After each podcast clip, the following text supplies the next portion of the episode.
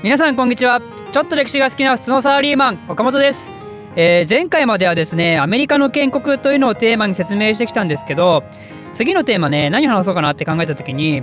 前まではねアメリカでしょ？アメリカを話したからじゃあ次アメリカのライバルはどこだって言ったらロシアですよね。あの一般的なイメージとしてね。でアメリカのライバルロシア。でアメリカは建国の話をしたということはじゃあつまりね次はロシアの終わりの話をした方がいいんじゃないかということで今回からのテーマはこちらです。ロシア帝国最後の皇帝ニコライ2世、えーということで今回からはニコライ2世をテーマにねお話ししていきたいと思います。あのロシアっていうのはね今でこそあのソ連の影響もあって社会主義のイメージがちょっと強くてでなんか今でもねきな臭いイメージを持つことも結構あると思うんですけど昔はねあの西欧諸国と同様に君主っていうのがいてそれで文化や国家制度なんかをね西欧文化をあの率先して取り入れた時代があったんですよ。でその時代があのロマノフ朝のロシア帝国なんですよね。なので今回はそのロマノフ朝がね崩壊する話を特に最後の皇帝のニコライ2世に焦点を当ててね解説していきたいなと思います。あの今までね私もいろんなテーマについてお話はしてきましたけども誰かにね焦点を当てたシリーズっていうのは今回が初めてになると思います。なんでニコライ2世をピックアップしたかというと実はね結構日本と関わりがあるんですよ彼。というのも彼ねあの日露戦争の時のね皇帝なんですよ。なので結構ね我々日本人としても興味深い話とかが多いんでさらにねそれに加えて今ロシアって皇帝とか王様とかいないじゃないですか。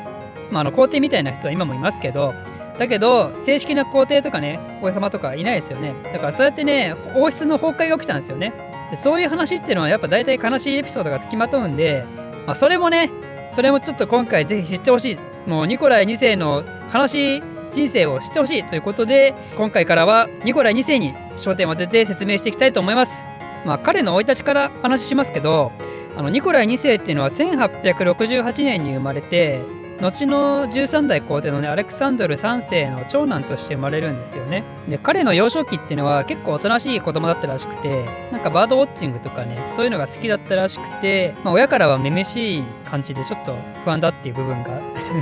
あったらしいんですよ。まあ、やっぱねこういうのってこういう跡取りはやっぱ男らしくいてほしいじゃないですかね。伝統的にね。だけどそんな感じではないおとなしい子供だったと。だけどね彼がまた子供の時にね彼のその後の人生のね価値観を決めちゃうね大きな事件があったんですよ。その事件とは何かというとその時のねロシアの皇帝、まあ、つまりニコライ少年のおじいちゃんなんですけどアレクサンドル2世が爆弾テロによってぐちゃぐちゃになっちゃったんですよね。でそれを見たんですよ。この当時ねそんな爆弾テロによって体がぐちゃぐちゃになっちゃうなんてもうかなり衝撃的で、まあ、今みたいにそんな爆弾テロなんか多くないから普通にテロがあってもやっぱり剣とか銃とかで殺されるぐらいだからそんな体が吹っ飛んじゃうなんていうことはなかなかないんですよ。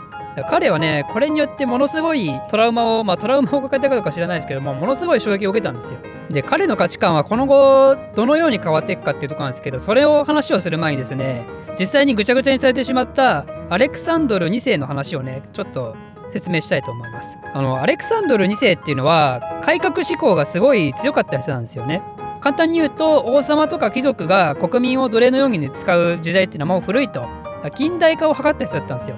でそんな彼が行った有名な改革の一つが濃度解放令っていうのがあるんですよね。あの濃度っていうのは貴族がね所有するまあ彼らの奴隷のようなものででその濃度がある意味ねそのロマノフ朝の専制政治っていうのを伝統的に支えてたんですよ。まあもうちょっと詳しく説明するとその濃度っていうのは与えられた土地だからその自分が勤める貴族とかのね土地で一生そこで働いてで貴族は貴族でその働いてる濃度の数によってねその濃度の人数に応じて税金を国に納めると。あの逆に言うと税金をしっかりね納めるためには濃度を貴族がね厳しく管理しなきゃいけないんですよね。その結果濃度はある意味奴隷のような扱いを受けてでそれで生活がすごい苦しいと。まあ、そういう時代がすごい長かったんですよで。そういう社会だったんですよね、ローマ。ローマじゃないよ。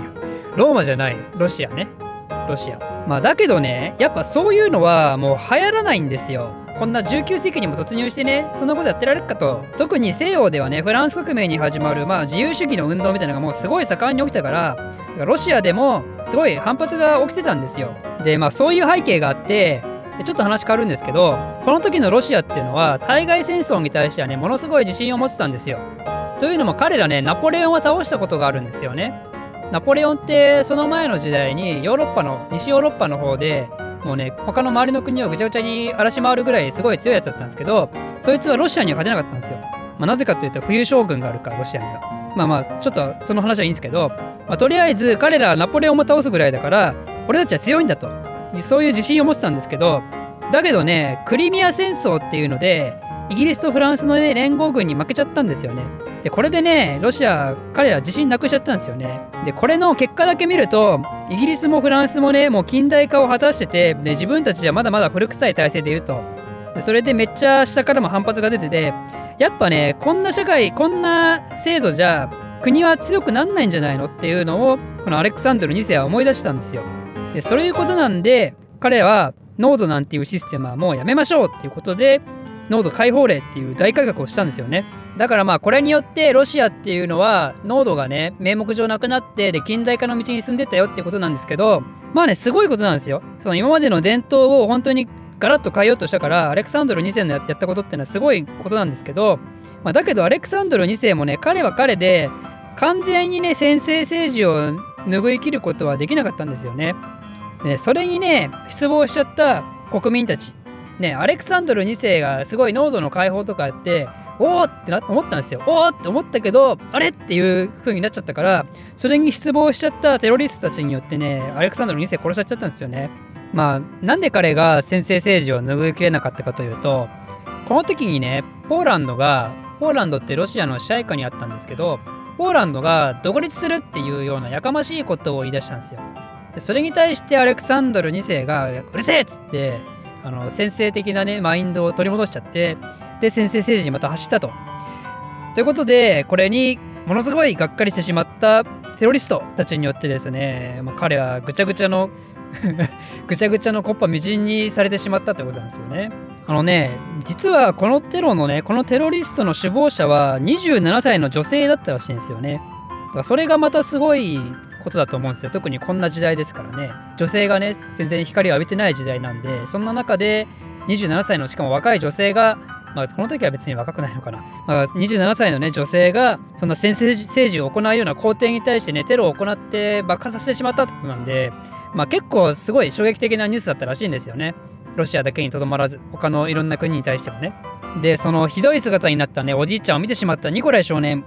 この後ですね彼はそのおじいちゃんの意思を引き継ぐのかそう思いきやですね彼が考えたのは、まあ、実際には彼のお父さんがそう考えたんですけどおじいちゃんがねなんでこうされてしまったのかとなんでこんなひどい目にあったのかとそれはね彼が近代化を目指したからだと思ったんですよ。だから濃度の解放とかねそういう近代化みたいなことを中途半端にやるからだからこんな目にあるんだと。だからこんな国民に舐められるんだってことでこの2人はねこの親子はねこれから先制政治の道をまた舞い戻っていくんですよ。ということでこの時に培われたニコライ2世の考え方はですねこの後の人生にまた大きく影響してくるわけですけど、えー、彼の人生その後どうなのかっていうところはまた次回以降説明していきたいと思います。この動画を少しでも面白いためになると思っていただいた方はいいねとチャンネル登録のほどよろしくお願いします。ではまた。